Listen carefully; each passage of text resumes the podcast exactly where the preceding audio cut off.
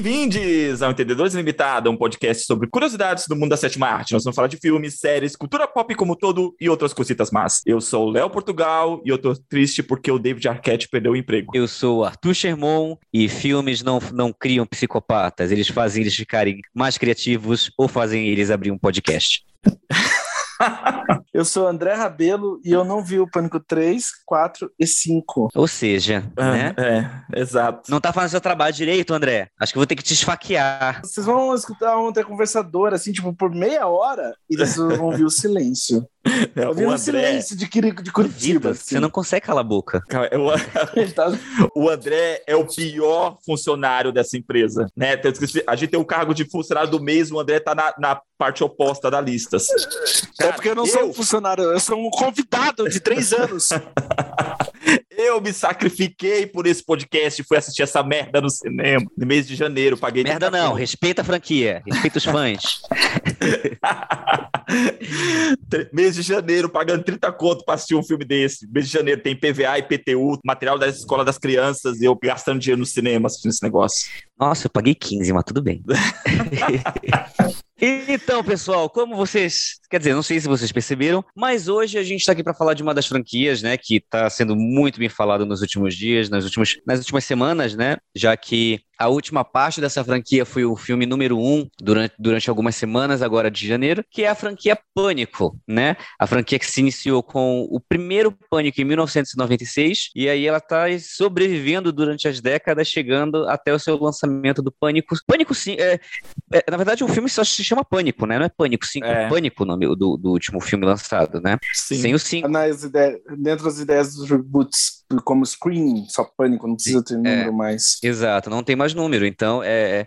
Mas o, o, o vulgo Pânico 5, lançado agora em, dois, em, em- janeiro de 2025 aqui no Brasil. 2025? 2022, tô louco. Ele tá sobrevivendo da mesma forma que também o elenco sobrevive só da franquia, né? Porque ninguém faz mais nada, nem David Arquette, nem, nem a, a Naomi Campbell, não faz mais nada da vida, só pânico uma vez por Ah, ah. década. Isso não é muito Cox justo, de royalties do, do, do Friends, eu acho. Exato. Fala aí, André. Porque, tipo assim, eu acho que a Neve Campbell teve uma carreira interessante, tá tendo uma certa ressurgência desde que. Talvez tenha acontecido um pouco antes da de House of Cards, eu acho. E como, e como o Arthur falou também, a Courtney Cox é assim, foda-se, ela é eterna Friends, ela deve ter os royalties até hoje, não é possível. Das 500 mil reprises nos, em três streamings diferentes. Vocês sabiam que o David Arquette virou lutador de luta livre? Aham. David Arquette? Não sabia, não. Uhum, muito louco, Como ele é muito crazy. Como- Sério? Ele, sério, sim, sério. Tipo, meu, ele tem uma fucking carreira de lutador de luta livre. Ele fucking fez isso.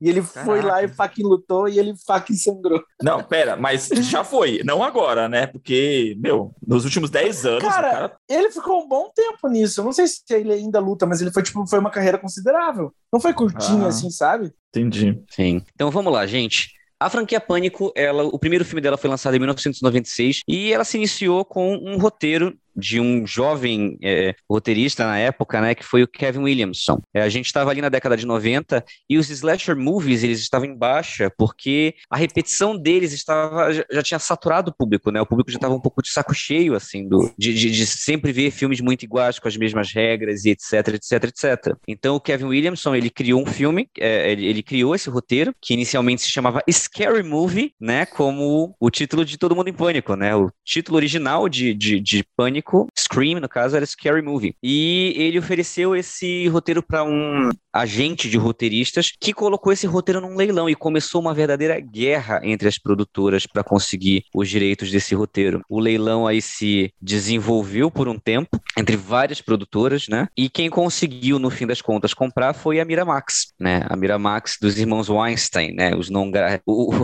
com seu famoso Harvey Weinstein, pessoa não grata hoje em dia em Hollywood. Mas os Weinstein compraram o roteiro de Todo Mundo em Pânico e produziram. É, o filme ele foi produzido, né? Pela Miramax e ele foi lançado no Natal de 1996 nos Estados Unidos, né? É, mu muitos diretores ali foram foram sondados para dirigir Pânico, entre eles o Robert Rodrigues, né? Assim, né? O Danny Boyle foi chamado para dirigir Pânico, foi considerado, né? Danny Boyle, o George Romero, o Sam Raimi foi, foi convidado, mas quem acabou aceitando foi o, o Wes Craven, Wes Craven, perdão, que tinha dirigido a franquia, a franquia não, que tinha dirigido grandes filmes de terror na da década de, de, de 80 e, e ali no final da década, década de 70, né? Então Wes, que é diretor de é, como Night, é, Nightmare on the Elm Street, como fica em português? A Hora do Pesadelo. A Hora do Pesadelo. Fred Krueger, baby. O diretor de Quadrilha dos Sádicos e, e, pegou o filme e dirigiu o filme, muitas vezes parodiando a si mesmo. E uma coisa que chamou atenção no lançamento de Pânico, tanto na verdade desde a produção, era como o roteiro ele fazia essa questão de sátira, né? O filme ele brincava com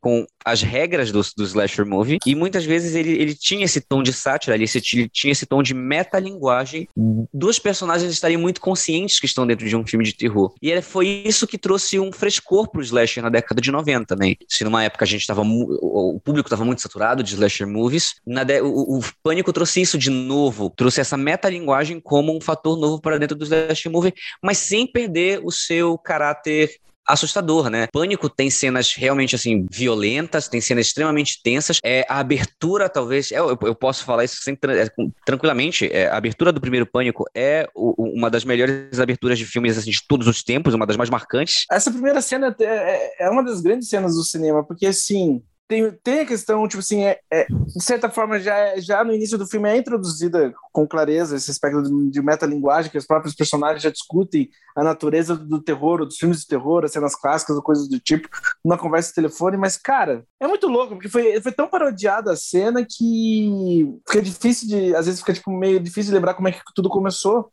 É meio que um passe de gênio aquela entrada, especialmente também pela escalação da Drew Barrymore, como, digamos assim, tipo, ah, Drew Barrymore tá no filme, que legal. E daí todo mundo ela, vai esperando, tipo assim, nossa. Ela, naquela época, eu não me recordo, antes daquilo ali, ela já tinha feito só ET, não foi? Não, não, ela já tipo, tinha uma carreira. dela. Tanto. A Drew Barrymore. Não, não, a Drew Barrymore já tinha uma carreira, tanto que, hum. na verdade, isso foi meio que uma jogada, assim, né? Porque muita gente topou fazer o filme porque a desculpa era a Drew Barrymore tá no filme. Ela era o nome de, ela era o nome mais famoso, assim, no filme. E aí, é, e na verdade tinham oferecido o papel da Sidney para ela, né? É, é, hum. A Drew Barrymore é, ofereceram o papel de Sidney Prescott para ela e ela leu o roteiro e ela sugeriu que ela fizesse a Casey. E aí, quando perguntaram para ela, mas a Casey é a primeira vítima do filme? E ela falou: é, porque se você mata a pessoa mais famosa do elenco, no, na primeira cena, o público já fica, já fica alarmado de que tudo pode acontecer a partir dali, né? Ela era o nome mais famoso. Não à toa, todo o material de divulgação do Pânico na época era feito em cima dela. É, ela era 10 mil vezes mais famosa que a Neve Campbell, nem comparava na. na não, e assim, ela, ela tá no pôster, é, é, ela, ela, ela tá no pôster principal, no pôster que tá o elenco, ela tá na frente, então a gente tem todo um... um... Mas, cara, é... sério, eu não me recordo. Na minha cabeça, eu não me recordo nada da, da Drew antes de, de Pânico, a não ser T. O que, que ela fez? É sério. Ela fez. A... Bom, ela já era conhecida também do terror, porque ela tinha feito o Firestarter, que ela é a menina do fogo do Stephen King. Ela tinha é, uma chama... carreira estabelecida. Chamas é... da Vingança, que ficou em português. Chamas... É. Ela já tinha feito alguns filmes. Ela tinha feito Bem Longe de Casa, ela tinha feito Perdidos no Tempo. Ela entrou numa série muito conhecida da época, que era 2000 Malibu Road. Hum... Digamos assim, ela era um astro. E daí você tem, tipo assim, o astro do seu filme, a pessoa, de, é, tirando a, a Courtney Cox não necessariamente estava transitando, estava tipo fazendo a, tra a, transição, né, da TV pro cinema, de certa forma. Mas você tem tipo assim o astro do seu filme, seja essa e ela esteve em Batman Eternamente, né, antes de Pânico. Pois é, que é muito louco, né? Eu tava vendo aqui e falei, ué, what the fuck? Ela teve em Batman Eternamente. Sim, ela é, é uma das é mulheres do, do Duas Caras. Ah, é. é aquele tipo de filme que a gente apaga da, da mente.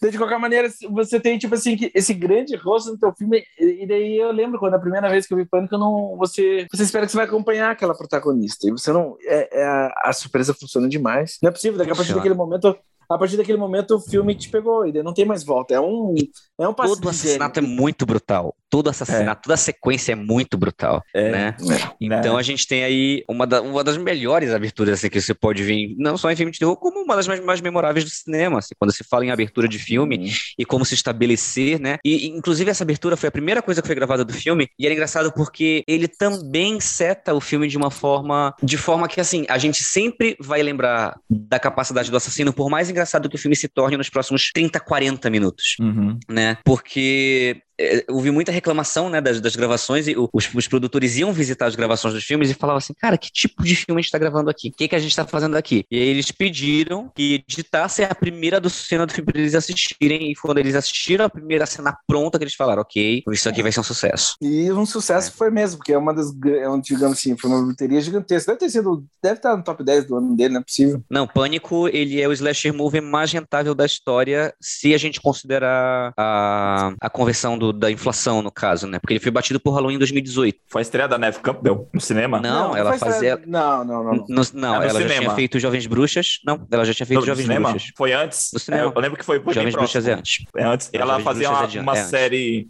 Ela fazia uma série, é, Part of Five, com o Matt é, Fox. O é, com o Matthew Fox e quem mais era daquela série? A Jennifer Love Hewitt. Jennifer Love Hewitt, atriz, exato. A, como é o nome da menina que faz a Gretchen no Minas Malvadas? É a, ela, ela tá bem pequenininha no filme, ela, ela é a caçula ah, da família. É a Cláudia, a menina que grita.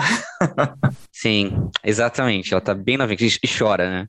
E chora. Meu é. Deus, como ela chorava nessa série. Mas ela fazia o quinteto. Sim, então. E é, Pânico foi esse grande sucesso, né? Então, o primeiro filme tem essa questão da metalinguagem, ele, ele joga muito bem com tudo isso. E ao mesmo tempo, ele, ele não, não subestima a inteligência do personagem. Por exemplo, a gente tem uma cena com a Sidney que é muito boa, que ela tá conversando com o assassino na, na, na, no telefone, aí ela fala que ela não gosta de filmes de terror porque é sempre a mesma coisa. Um assassino correndo atrás de uma mina peituda que, em vez de correr pela porta da frente, ela sobe as escadas. Só que ela se coloca numa situação onde ela não consegue abrir a porta da frente. Uhum. Ela tranca a porta da frente com uma cordinha, com, com uma correntinha, né? E em seguida ela tenta correr pela porta da frente, ela não consegue. E o que, é que ela faz em seguida? Sobe as escadas né? Então o filme brinca com isso também. É do tipo, não é, não é só por, não foi por burrice que ela fez isso, mas ela vai seguir a regra porque ela se colocou numa situação onde ela se sentiu obrigada a seguir uma regra do slasher movie, né? Não, e também tem uma cena muito boa de metalinguagem dentro da metalinguagem, onde a gente tem o Randy, né, assistindo Halloween, e aí tem uma, uma cena que ele fica gritando, Jamie, atrás de você, Jamie! Jamie, atrás de você, ele tá atrás de você, né? Falando o nome da atriz principal de Halloween, que é Jamie Lee Curtis, e o assassino tá atrás dele. E ao mesmo tempo, o nome do ator que faz o Randy é Jamie. E o assassino está atrás dele na cena. O Jamie, Jamie Kennedy, lazarento. Tem muita coisa interessante em Pânico sobre metalinguagem, Slash. Eu acho um passe de mágica você conseguir ser tão meta e ao mesmo tempo fazer o terror funcionar tão fortemente, assim. Não é uma coisa fácil de conseguir, porque você o tempo todo que eles estão comentando sobre tipo os clichês, os clichês dentro do gênero de terror, dentro dos slasher movies e todas essas coisas assim, mas mesmo assim o filme funciona, é assustador pra caralho, é violento pra caralho e, e o, o Ghostface funciona. Parece que tem também uma certa lição do Michael Myers assim, porque não só tipo assim, o aspecto tem um certo aspecto invencível no, no, no Ghostface até, enfim, até ter surpresas no final do filme, mas é algo bem Parece que a é todo e qualquer momento ele está lá e ele pode tipo, te atacar. Sim, e uma coisa muito bem feita no, no dentro do, do Pânico, que estabeleceu até algumas polêmicas depois, e é, é a inspiração e depois é, certas coisas que é, foram inspiradas por Pânico, é porque Pânico ele faz uma coisa que depois foi chamado de, de é, o, o, terror racional, né? Porque antes você tem em slasher movies um assassino meio que, como você falou, um assassino meio que, é, como a gente pode natural? falar, invencível. Não, invencível, é não uhum. natural, né? Mike Myers, o, o Jason, o Fred Krueger e toda essa galera aí, são assassinos que a gente, que são sobrenaturais e a gente não tem. E no Pânico não, né? A gente tem duas pessoas reais que simplesmente surtam e decidem pegar uma faca e matar pessoas, né? Que é muito mais pro da gente, que é muito mais real do que a gente. E não só isso, né? Todo filme tem um trabalho em cima de que tem, existem estudos sobre isso, né, na nossa semana para se preparar para o nosso podcast ver isso, né? De quem matou quem, na verdade, de que dá para ver que assassino matou quem. Então, por exemplo, cada ator desenvolveu pro seu Ghostface uma prática de assassinato. Então, por exemplo, no primeiro filme, a gente consegue ver quem está por baixo da máscara, porque um dos assassinos segura a, faca assim, né? Como se fosse a, a, literalmente apunhalar. O outro segura aqui, né? Como se fosse apunhalar por baixo.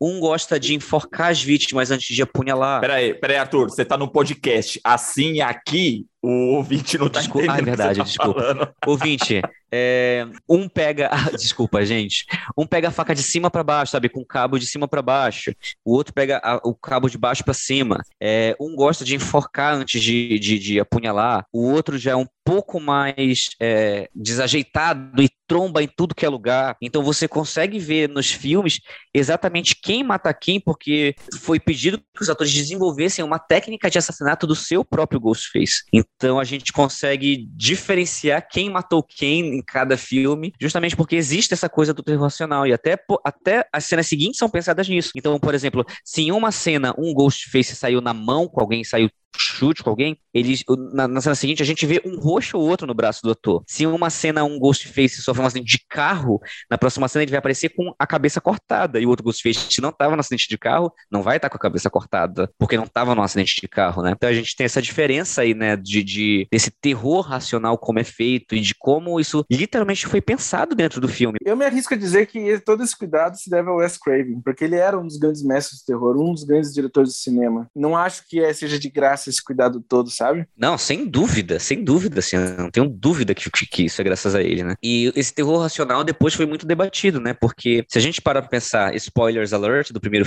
filme, né? O Stu e o Billy, eles são dois jovens adolescentes que decidem matar pessoas na escola, assim, por, porque eles querem, na verdade, porque, assim, os motivos dados dentro do filme nunca são o suficiente pra gente entender o que desenvolveu aquilo na cabeça daquela pessoa para que ela fazer aquilo, né? Então, quando a gente teve o massacre em Columbine logo em seguida, né? Muita gente relacionou os dois assassinos de Columbine como o Billy e o Stu original. Ah, houve essa, essa alusão. É, houve essa alusão né? Ou falavam, né, de, de que o Billy e o Stu de Pânico são os assassinos de Columbine original, sabe? Houve essa alusão aí. E aí que vem essa questão do terror racional, né? Onde o terror não é mais sobre uma criatura sobrenatural que é a reencarnação do mal. É um vizinho, é um namorado, é um amigo de classe que decidiu fazer aquilo por alguma razão completamente, tipo assim, quer matar pessoas e procurou um motivo para isso. Os dois também lembram aspectos é, daquele filme do Hanek, como é que é? O Funny Games. É, o, Funny é o... Games. Violência gratuita. Violência gratuita. Que é, a primeira versão é da, mas é próximo, né? Da data? Acho que um ano depois, se não me engano. Funny Games deve ser de 97, eu acho. Sim, Nossa, sim, 97. Mostra a faca, Arthur! Ó, eu tenho que dizer que, cara, Funny Games é uma obra-prima, e, especialmente no caso aqui no diretor. Foda-se, usar pânico para falar de Funny Games. um, um, diretor nunca falou tão abertamente sobre o consumo excessivo de violência, como, tipo assim, tem uma certa natureza na imagem. E o que você representa na imagem representar violência tem um aspecto meio perturbador nessa, nessa relação. E Funny Games é sobre isso. Eu acho maravilhoso que, tipo assim, um dos diretores mais brutais do cinema, mais brutalmente honestos do cinema, conversar sobre isso eu acho muito saudável. Funny Games eu acho, de certa maneira, de certa maneira é um filme muito necessário, eu acho. Mas eu acho que Funny Games entra no zeitgeist ali dessa década, do, meio da década de 90, porque acho que o Pânico também debate isso, não é? Uhum. Sim. Sobre sim. do porquê a gente assistir, gostar e se divertir com filmes de terror. Sim. E, e não só isso, Pânico, logo em seguida, ele reavivou os slashes de uma forma é, que a gente teve um monte de, de filme que tentou. Milhares, milhares. Tem.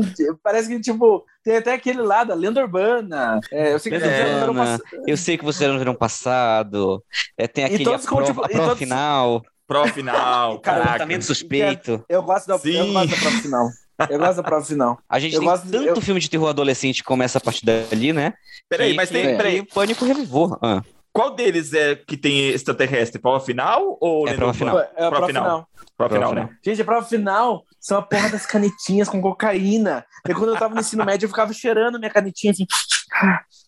Que eu não era um alien. Ok, André. Uh, obrigado pela informação. Eu quero dizer um negócio. Tem um, tem um rolê, também eu acho, de certa maneira, é, Pânico é meio à frente do seu tempo também, porque ele meio que prevê o futuro desse, dessa galera obcecada por cultura pop e, e viver de acordo com, essa, com essas obsessões, assim, não é só de cinema, mas é de cultura pop mesmo que você assiste. Até, digamos assim, desses fãs de merda da Marvel. Não tô brincando, pode cortar isso, corta. Corta isso aí que eu de falar. Pode cortar.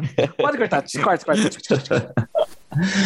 Mas eu acho, mas eu mantenho o que eu digo. Tipo assim, cara, eles, eles preveem essa obsessão com cultura pop, que todo jovem hoje em dia é bem obcecado com cultura pop. Isso também é pânico para mim. Mas eu, eu, vamos chegar lá no Pânico 5 que fala justamente sobre isso. Vamos chegar Exato.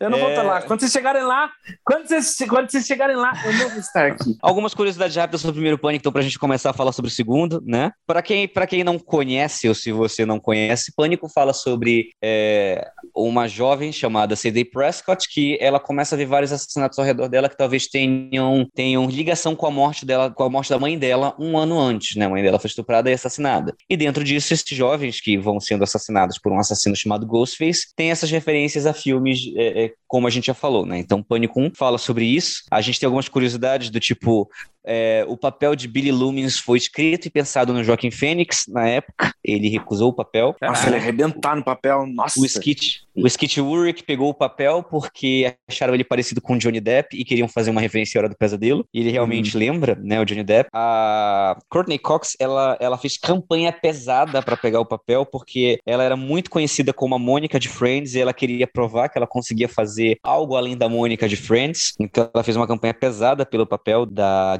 Weathers. E a, a, sequência final, a perseguição final do filme tem 40 minutos. E ela foi gravada de 21 dias, né? E a equipe, 21 dias à noite, entre 7 da noite, né? E 4 da manhã. E a equipe ganhou uma camiseta escrita: Eu sobrevivi à noite mais longa da história do terror. Depois disso. Então o filme foi lançado em, no Natal de 1996. Muito forte. Dentro da mesma carreira, você criar dois grandes monstros do cinema, duas grandes franquias em uma só carreira. Esse é, tipo assim, tem um quê de especial. E tem filmes muito fortes na filmografia do Wes Craven que, digamos assim, conversam tão bem com o público quanto o Pânico ou, A Hora do Pesadelo. Ele é um dos grandes diretores assim de cinema. E então é muito e é gostoso ver, tipo assim, um mestre trabalhando com uma boa história, sabe? Pânico 2 foi lançado no Halloween de 1997. E, na verdade, ele já tinha sido começado a ser produzido assim que acabaram as filmagens de Pânico 1. Porque o Kevin Williams, ele escreve, assim que ele fez o pitching do Pânico 1, ele já tinha escrito um argumento para Pânico 2 e já fez um pitch de Pânico 2 assim que ele entregou o roteiro, né? Então, já esperando que o filme seria um sucesso, eles começaram a produzir na correria o filme Pânico 2. E Pânico 2, ele, ele usa novamente essa metalinguagem para brincar com o que acontece numa sequência, né? Numa, no, numa continuação de um filme de terror. Enquanto o primeiro filme tem regras do tipo nunca fale volto já, nunca faça sexo, nunca, nunca beba e, e regras desse tipo, o 2 já tem algumas regras do tipo a matança é sempre maior, é, as mortes são muito mais bem elaboradas enfim, tem, tem as regras lá dele. Passa numa faculdade, né? Porque uma das primeiras cenas é justamente eles debatendo sobre continuações, né? Sobre como continuações é, caem a qualidade em relação ao primeiro filme e aí eles debatem sobre continuações que talvez sejam melhores que o primeiro filme. E, e nisso eles fazem uma referência que é a única, é, até hoje, a única exceção que é Exterminador do Futuro. A sequência é melhor que o primeiro. Eles falam isso naquele filme e até hoje ainda continua sendo a única, única para mim, a única exceção. E, é... Eles citam, você, eles citam né? o Poderoso Chefão e citam e citam Aliens, né? Você acha o Poderoso Chefão o segundo melhor que, que, o primeiro? Às vezes eu sim, acho. às vezes sim.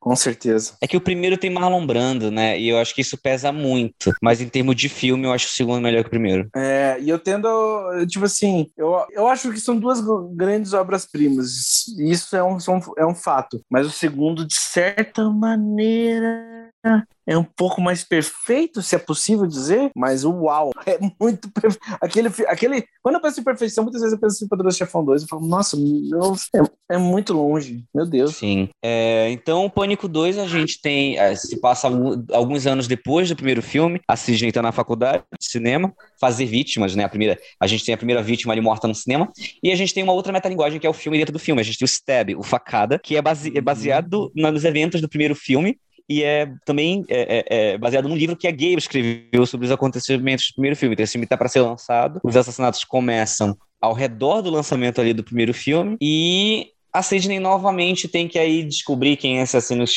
esse assassino que está interessado na história dela e na vida dela.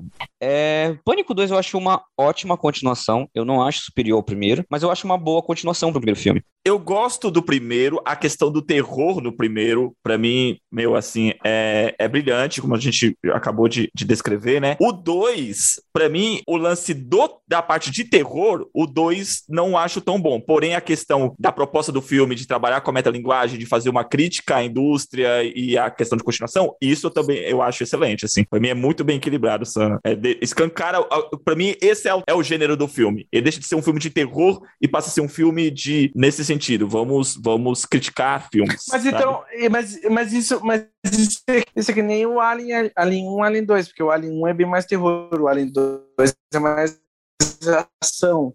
O Exterminador do Futuro 1 é mais ficção científica, o Exterminador do Futuro 2 é mais ação, é bem a natureza das continuações nisso. Tipo assim, de certa, Uhum. de certa maneira, mudar a natureza do material. Sim. Continua sendo meta. E eu gosto como eles. é, continua sendo muito meta, né? E eu gosto como eles brincam sobre realmente que e, e- e filmes assim não, não tem boa representatividade. Aí você tem uma personagem, que é a melhor amiga da, da Sidney, né? Que é a Halle, que tá, tá o filme inteiro, mas bem, não se dá bem no decorrer do filme. Mas você tem o câmera da Gale que decide sair do filme justamente para sobreviver, na metade do filme, né? E aí ele até brinca, né? Que o anterior dela, então, tipo, ele só volta na última cena justamente para sobreviver.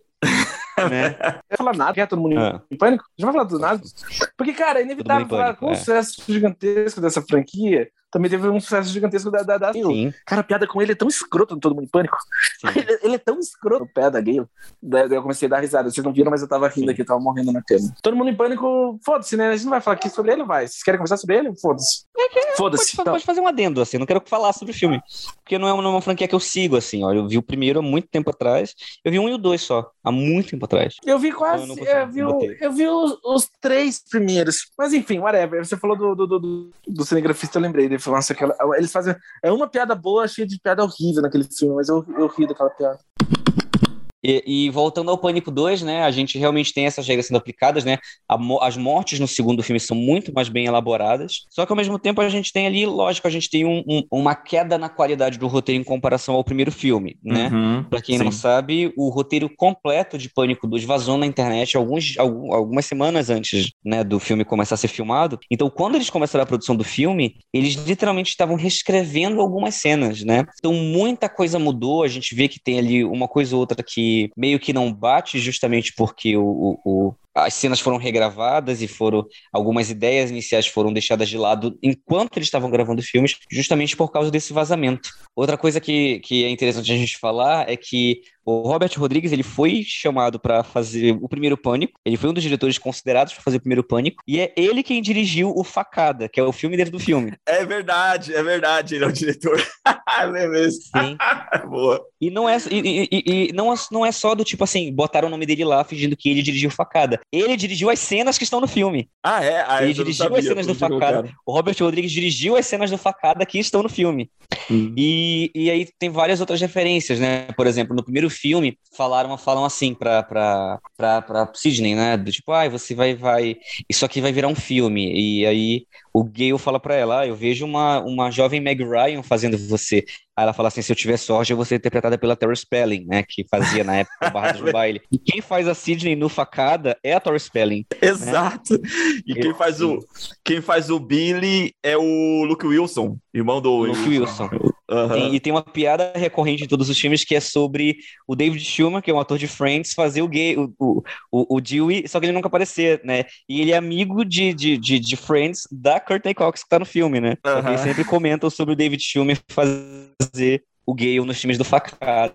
Isso seria, Mas sim, Isso a Hayley Graham tá no- faz aquele. isso seria genial. Nossa, se o filme aparecesse como isso, ia ser muito bom. Yeah. Então, assim, é, o Robert Rodrigues, ele dirigiu aquelas cenas, né, do, do Facada que estão no filme. E, então, é, é- é- a gente tem a metalinguagem de uma forma muito mais pesada, digamos assim, em relação a isso. É, as regras estão ali aplicadas, né, sobre que personagens importantes podem morrer nesse filme, porque a gente, o Randy, que era um personagem muito querido no primeiro filme, morre no segundo Uhum. né? E inclusive muitos fãs da saga ficaram completamente putos da Putos, cara com a morte do putos. Randy no segundo filme, né? Teve protesto, teve gente mandando carta, né? Que na, na época, pessoas jovens que ouvem nosso podcast, as pessoas mandavam carta, as pessoas não reclamavam no Twitter, as pessoas não, não, não xingavam no Instagram, não mandavam DM, não faziam, não botavam nada no Trend Topics do tipo Justice for Randy, não faziam isso, né? As pessoas É. mandavam cartas.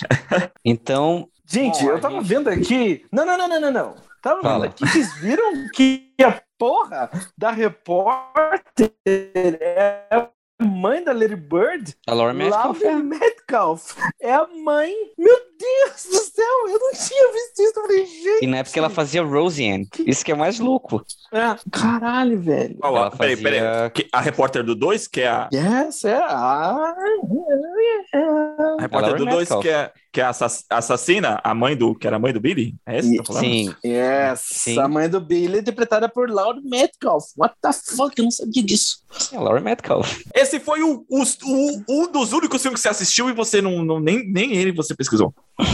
Ela tá bem você diferente. Nossa, mas ela tá bem diferente. Ela, ela tá super diferente. Ei, posso contar, fazer um adendo nada a ver? Você corta depois? Posso, né? Você vai cortar depois Vai, tudo. vai, faz Ah. fazendo. Vai, André. Cara, tinha um momento, não sei se no Pânico 1 ou no 2, eles estão na praça e começam a tocar uma música, e é meio tipo assim de guitarra. E era uma música meio assim, sabe assim. Dun, dun, dun, dun.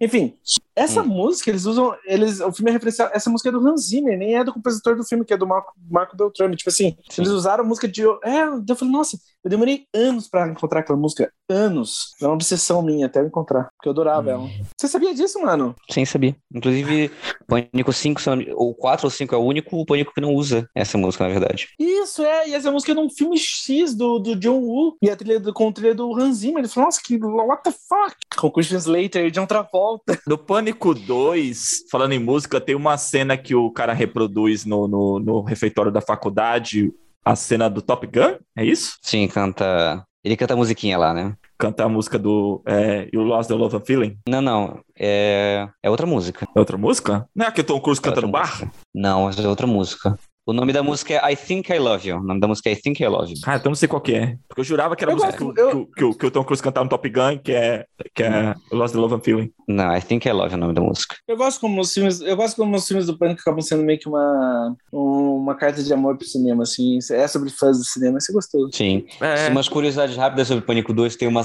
Brincando também com Friends, tem uma cena que eles comentam que vazaram umas nudes da Gay Weathers no, na internet. Aí ela fala assim: Não sou eu, é a Jennifer Aniston com a minha cabeça com uma montagem, sabe? Aí, tipo, ela faz uma, uma piada com isso, né? Então, tipo, eles continuam fazendo piadas com Friends, né? Que devia estar no, no auge na época ali. O, o papel do Mickey foi oferecido pro Tobey Maguire, que não pôde aceitar, porque estava muito ocupado na época, gravando não lembro o quê. Mas iria ser inicialmente do Tobey Maguire e depois foi pro, Timothy. pro Timothy Olyphant. E a cena do, do- da peça, ela foi coreografada pelo Adam Shankman, diretor de Hairspray. Caralho. Na época ele era coreógrafo, só coreógrafo. Só. então, é algumas curiosidades sobre Pânico 2. Eu concordo com você que realmente, assim, em termos de tensão, o filme ele cai muito, mas eu gosto como ele já começa a estabelecer certas regras, assim, da própria franquia. Por exemplo, uma pessoa super famosa ser a primeira pessoa a morrer, né? A gente tem a Drew Barrymore no primeiro filme, a Jada Pinkett Smith recém-saída de um professor aloprado no segundo. é, cara, é verdade. A gente tem um ataque a Sidney que não dá em nada, a gente tem suspeitos que começam. Outra coisa, a gente sempre tem um personagem que tem o braço cortado e aí começa a surgir suspeitas em cima dele por causa disso, porque ele sobrevive só com o braço cortado. É, E, e por aí vai, né? É, e... Mas eu concordo que ele perde um pouco na tensão, ele perde um pouco no terror, mas ainda assim eu acho que é um bom filme, assim, eu acho que é um filme divertido, é um filme bom, é, e eu acho que é um- é uma boa sequência, né? Considerando Uhum. o que a gente o que a gente normalmente vê sobre sequências de filmes de terror, a qualidade como ela cai muito de um filme para outro, né? De um que vocês fizeram passado, eu- ainda sei que vocês fizeram ano passado, para um Lenda Urbana 2, para um até um Fred Krueger 2, né? Tipo, a É. gente vê que a qualidade. Bruxa A de Blair, Bruxa de Blair dois, é um dos dois, piores exato. filmes de todos os tempos. eu acho que o Pânico consegue manter um padrão bem alto, assim, em relação Uhum. à à qualidade. É, eu acho isso. O 1 mais aterrorizante e o 2 mais divertido. O que nos leva a Pânico 3. Uma bosta! Puta filme ruim. lançado ali em 2000, né? Para quem não sabe, Pânico 3. E ele começa após o assassinato do Cotton Weary, do segundo filme, né? Ele é assassinado. É, a gente tá ali na produção do Facada 3, que é o filme dentro do filme. Eles estão produzindo o Facada 3 e o assassino, ele começa a matar os personagens, as pessoas, de acordo com a, a sequência que eles morriam no roteiro. O problema é que foram gravados vários roteiros para os roteiros não serem vazados na internet. Uma referência ao que aconteceu com o Pânico 2, Sim. né? Aí, de novo, o, o, o Dewey tá trabalhando como consultor criativo no filme, a Gale volta para investigar o que está acontecendo e a Sidney é obrigada a sair. Ela tá vivendo num lugar completamente isolada, ela é obrigada a sair do lugar onde ela estava para poder resolver, pois o assassino, além de matar as vítimas, tem deixado fotos da mãe dela numa época que ninguém lembra, ninguém sabia o que a mãe dela fazia da vida durante essa época, né? E o filme, ele traz de novo essa coisa da metalinguagem, só que ele traz uma metalinguagem sobre trilogias, o que funciona nas trilogias, né? Uhum. Então tem uma, umas regras do tipo, o assassino ele parece literalmente invencível, é, é, então assim, tem que. É, você pode atirar nele, esfaquear e etc, que ele não morre. É, é, todo mundo pode morrer, incluindo o protagonista. É, tem várias regras, né, ali sobre a trilogia, e que eles brincam sobre, sobre como se fecha uma trilogia. E o Pânico 3 também teve um problema de vazamento na internet, o que foi ainda pior porque eles já estavam gravando quando o filme vazou na internet, né? Então a gente viu que muita coisa tá picotada no filme, a qualidade do filme cai de uma forma assim que a gente não consegue entender e acho que ele tem um, um dos finais mais decepcionantes da franquia, assim. Outra coisa é que na época a Neve Campbell, além de gravar o quinteto, ela estava gravando as das últimas temporadas do Quinteto, ela também estava gravando uma comédia que chamava Quem Não Matou o Mona, o que reduziu muito a participação dela no filme. Então a Sidney quase não aparece no filme, uhum. ela vai entrar meio no mesmo filme, lá, no, lá para metade do filme, e o filme foca um pouco mais nos personagens que estão ali gravando o filme, né? E o filme tem graves problemas, graves, ah. graves, graves problemas. Ele também é o primeiro filme que não é escrito pelo Kevin Williamson, né, que escreveu Pânico 1 e Pânico 2, mas continua sendo dirigido pelo Wes Craven. Uhum. Eu gosto muito da, eu gosto muito daquela cena quando a Sidney tá em casa e a Sidney tá em casa. E o telefone Ela toca, tá em casa, e, fala hello Sidney. E daí, eu, e daí eu tenho Ghostface e fala assim, hello Sidney. How your favorite scare movie. É... Cara, o 3, o, o, o 3 não tem o, o, terror do primeiro e não tem a parte divertida do segundo, sabe? Não tem. Não, o 3 é, é um filme bem chato, na verdade, né? É o 3 chato. ele foi feito pela Harry Kruger e a galera literalmente, porque o Kevin Williamson tipo, tipo queria participar e pediu para participar, ele fez uns drafts, só que ele estava ocupado, né, dirigindo o primeiro filme dele, né, o, o Tentação Fatal mas a galera não quis esperar porque queria lançar logo, queria fazer dinheiro, foi do tipo, ah, não, sei, não tá disponível, tchau pra você. E uhum. tacou foda-se, né? É, então, a, a, é... as cenas de, de assassinato são chatas, sabe? Ah, cara, assim, é horrível. O 3 é, é decepcionante. Extremamente decepcionante. E foi o filme que mais, é, é, o menos violento, assim, deles, porque fizeram, após o massacre em Columbine, né, pediram que uhum. os filmes fossem menos violentos, né? E uma coisa que acontece no terceiro filme é que, um, é, não, não tem adolescente no filme, né? Todos os personagens já são adultos, né? uhum. né? Então não existe assassinato de adolescente no filme. E dois é que a gente não vê quase sangue no filme. Que pro Slash Movie, pro Slash Movie isso é, é fatal, né? É, e as mortes são bem galhofas mesmo, assim, tipo, você quase dá risada da, da, da, das cenas de assassinato. Você fala, mano, tipo, não, não, não, não, não, não, leva você, não tem, tem personagens atenção. que não cabem ali, né? Não é. personagens que não cabem ali. A personagem da Parker Pose parece que tá todo mundo em pânico e não em pânico, né? É verdade, é verdade. Não, o próprio assassino. O próprio Sim, assassino quando André... se revela, cara. O André quer falar sobre o filme, peraí. Eu quero falar sobre o filme que eu não vi. Eu quero falar sobre o filme que eu não vi. O filme, o filme foi um sucesso de bilheteria ou não? Foi sucesso de bilheteria, mas não. Isso é muito louco, né? Porque eu tava lendo sobre como, tipo, os filmes saíam da data do pânico pra não tipo assim, para não entrar de encontro com tipo, o sucesso avassalador do filme. E mesmo assim, hum. um filme ruim, o filme ainda assim fez sucesso, caralho, é, é, é, demonstrar a força da franquia, isso é muito louco. É igual o último Homem-Aranha. Ó, teu cu. Porque o último Homem-Aranha é muito bom. É, não. Ele não é bom o suficiente, ele não é. Não, não cara que é. É muito não bom, é. sim. Agora, tipo, ah, não é bom. O filme é bom, cara. Você não gostar é uma coisa. Caralho, velho. Homem-Aranha de novo aqui? Tô fora desse podcast. Tchau! não, mas é ruim, fez sucesso porque saiu em dezembro, Natal, era o filme de Natal e todo mundo foi assistir. Cara, ah, mas, você mas... não para? O filme é muito bom. não, não estamos aqui para discutir a franquia Pânico. O, da, o podcast da Marvel foi outro. Por que, que você foi no cinema assistir Homem-Aranha e não assistiu Pânico em casa? Me diz. Foi bem, é. foi bem. Eu tenho motivo. Foi, foi bem antes. Foi, é, foi bem antes que tipo, se decidirem que a gente ia, a gente ia fazer o um programa sobre o Pânico. E assim, ó, eu vou me esclarecer aqui nesse podcast e deixar gravado pelas futuras gerações. Eu acho o Homem-Aranha 3 um filme muito bom no que ele se propõe. Hum. E só, não é um dos melhores filmes do ano. Nem fodendo deveria estar indicado a melhor filme do ano. Tipo assim, no Oscar. E enfim, é isso. Ele tá indicado a melhor filme, eu não vi todas as indicações. Ele não, não, não, não, não. Teve campanha. Não, o que eu disse. Ah, tá. É, teve campanha, teve, teve comentário, teve piadas em cima do tipo assim, ah, ninguém. Teve piadas escrotas, tipo assim, ah, ninguém viu o Ataque dos Cães e o mundo inteiro viu o Homem-Aranha. Foda-se, o Homem-Aranha não é tão bom pra ser indicado o melhor filme do ano. É um filme muito bom pra mim, no que ele se propõe. Mas não é pra ser indicado ao Oscar. Tipo, não, pá, calma lá. Quem podia. Enfim, parei. Voltando à franquia Pânico. é... Gatilho, gatilho! Gatilho! É porque a gente tá falando de trilogia de filmes em que os dois primeiros são bons e o terceiro é ruim, mas no caso os três são ruins aí, então não vamos falar dessa franquia. mas vamos lá. É, voltando a Pânico 3. Pânico 3 teve, como eu falei, teve esses problemas de, de reshooting e teve esse problema que a gente não teve o roteirista original, né? E, e ele tinha uma ideia para fazer sobre a crítica à trilogia, mas o pessoal não usou nada do que ele mandou. Foi tipo, não, não queremos nada, vamos fazer um roteiro do zero, né? Uhum. E o filme realmente, assim, o filme ainda tenta fazer algumas piadas, assim, com filmes do tipo Seven, né, sobre o assassino que deixa muitas pistas, excesso de pistas, etc. Hum.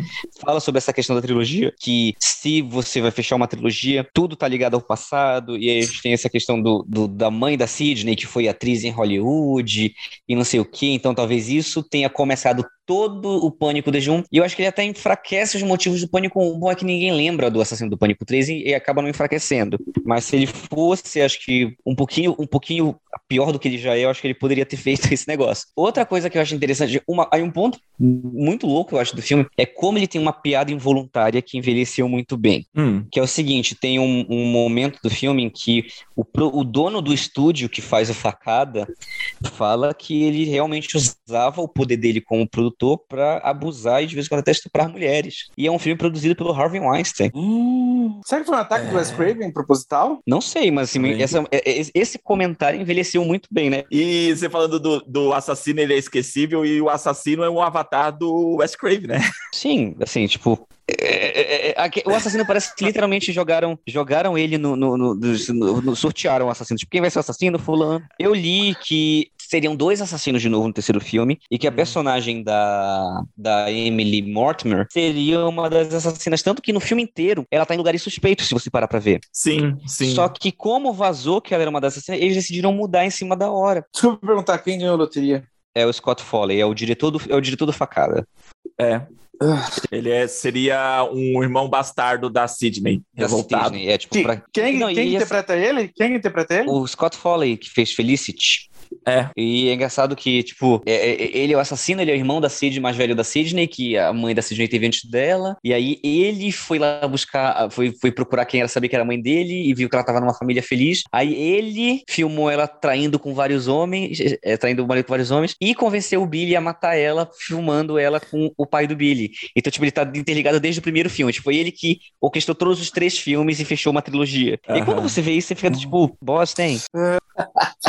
Essa é a primeira, a primeira franquia que eu fiquei feliz de não ser uma trilogia. Tipo, puta, fizeram um quarto filme. Porque o quarto filme, ele é muito bom. Sim, vamos chegar lá. Mas uma coisa que eu, que eu gosto no terceiro filme, já que a gente, a gente falou que o filme é ruim, etc., que as mortes não funcionam, que não tem sangue, etc., é como ele literalmente fecha um, o arco da mãe da Sidney. Isso eu acho interessante, sabe? Hum, da Sidney aceitar que a mãe dela era uma pessoa não era uma pessoa boa e etc, né? Isso é bacana dentro da, da evolução da Sidney dentro da franquia. Porque os três personagens de legado, né, como estão chamando eles hoje em dia, né, o Dewey, a, a Sidney e a Gale, eles têm um arco muito interessante do primeiro ao quinto filme, isso é um fato, assim, eles têm um desenvolvimento muito bem, bem feito. Em cada filme eles desenvolvem de uma forma. E a, e a, a Sidney encara que a realidade sobre a mãe dela, porque no primeiro filme ela não aceita que a mãe dela traía o pai, ela não aceita que o Cotton era um amante da mãe dela, né? Ela bate na, uhum. na Gale por causa disso e tudo mais. E outra coisa que é muito interessante no, no decorrer do filme é como essa amizade com a Gale vai se desenvolvendo, né? Sim. No primeiro filme elas não se gostam, no segundo filme elas continuam não se gostando, mas elas têm que trabalhar juntos. No terceiro filme, ela tá meio que assim, porque terceiro momento, os dois ali estão juntos, mas é, é resumindo, o, o, é, o, o, o que é muito bem feito nesse filme é como eles continuam desenvolvendo os personagens apesar de três filmes. Porque uhum. filmes de, de, de, de, continuação de terror não desenvolve personagem, tá cagando pra desenvolver personagem, né? É, eu, eu, eu lembrei de uma cena do Dewey que eu achei, achei muito galhofa, que a, a Sidney tá dentro do, do set de filmagem e ela é atacada, aí ela grita por socorro, aí o uhum. Dewey, que ele fica com ele fica com sequelas, né, das, acho que 15 facadas que ele toma no primeiro filme, ele fica com sequelas que ele começa a mancar. Na cena, Aham, ele mancando, chega primeiro que os policiais. Ah, Tipo, ele correndo, Sim. mancando, os policiais atrás correndo. Tipo, Mas você sabe que isso é uma crítica constante do filme, né? Do tipo, como os policiais em todos os filmes são muito burros e nunca conseguem chegar no momento, né? O pessoal fala que isso, que isso já até me virou que uma característica ao filme. Só que muita gente também diz que isso, os fãs do filme, né? Dizem que isso é proposital, porque em todos os filmes uma coisa é fato. A, mi, a mídia que se faz em cima dos assassinatos é muito maior do que tentar resolver os assassinatos. sim, sim. É, é, é, isso é presente, é uma característica né, da franquia Pânico É, é verdade. né? É, mas é, é, é, é- é- realmente é engraçado esse momento, né? E é, é bom como o Jill e a Gale, eles meio que tomam a dianteira no filme, só que ao mesmo tempo enfraquece esse filme porque o filme vira uma grande comédia, né? Uhum. A partir do momento que eles tomam a dianteira da- da- do filme. Que entra, entra numa uma coisa que também fica recorrente entre os dois, assim, tipo, eles sempre se encontram quando, na, na, durante toda a sequência, quando alguém morre, e eles se encontram, Uhum. a, tá a, a Gamer querendo fazer reportagem, o Jill querendo investigar, mas os dois começam a ter conversas ali que você fala, mano, tipo, parece que eles não estão no lugar onde eles estão, né? Eles estão naquela, naquela cena, eles estão tão naquele, Sim. vivendo aquele momento, né? Eles começam a ter uma Sim. conversa entre eles, tipo, esquece tudo que tá acontecendo, vamos conversar aqui só entre nós dois. Sobre o filme, né? A gente tem algumas curiosidades sobre o Pânico 3, né? É, Kate Winslet e a Kate Hudson foram, chegaram a ser contratadas para fazer o filme, só que com o adiamento do filme, ele- elas não puderam gravar, então foram substituídas por outras atrizes. Caralho, Kate Winslet em pânico ia ser irado. Possivelmente ela seria a primeira, a primeira vítima, né? Ela seria a namorada do Cotton, Olha, puta, mano. Caraca. continuar o legado, né? De uma atriz muito famosa fazer, e ainda mais num, num filme sobre Hollywood, etc. Né? A, a Kate Hudson ninguém sabe quem faria. É, o filme faz piadas com, o, com nomes da- de atores o tempo todo. Por exemplo, a personagem da Park Posey, que, faz a, que é a atriz que faz a gay nos filmes Facada, se chama Jennifer Jolie, que é uma junção de Jennifer Aniston e Angelina Jolie, que na época eram jogadas como rivais na mídia, né? Porque o Brad, motivos de Brad Pitt. O Patrick Dempsey foi convidado depois que o David Boreanas não, é, não quis fazer o filme. E uma curiosidade, né? A- tem uma personagem que se chama Sarah Darling, né? Que é interpretada pela Jenny McCarthy. Que ela reclama que ela é uma mulher de 30 anos fazendo uma adolescente, que ela não aguenta mais fazer. Tá aos 30 anos e fazer uma adolescente. E ela, ela reclama que o filme está sendo reescrito, ela reclama que o filme. E ela acaba sendo assassinada. Dizem Uhum. que o- essa personagem é uma homenagem a Sarah Michelle Gellar, que não se deu bem com Wes Craven no segundo filme e vivia reclamando que o filme estava sendo reescrito, Caraca. né?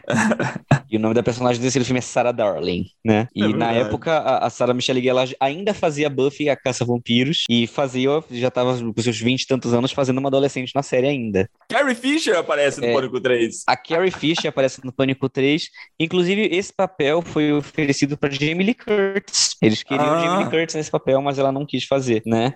Mas a Carrie Fisher aparece e faz uma piada muito boa, né? né? Uhum. Sobre, sobre que é- ela quase, ela quase esteve em Star Wars, mas ela não quis dormir com o diretor. Foi. Foi. Ela, fala- ela dá o nome. Ela fala, não fiz do, do George Lucas, né? Ela fala, ela dá É. o nome. Sim.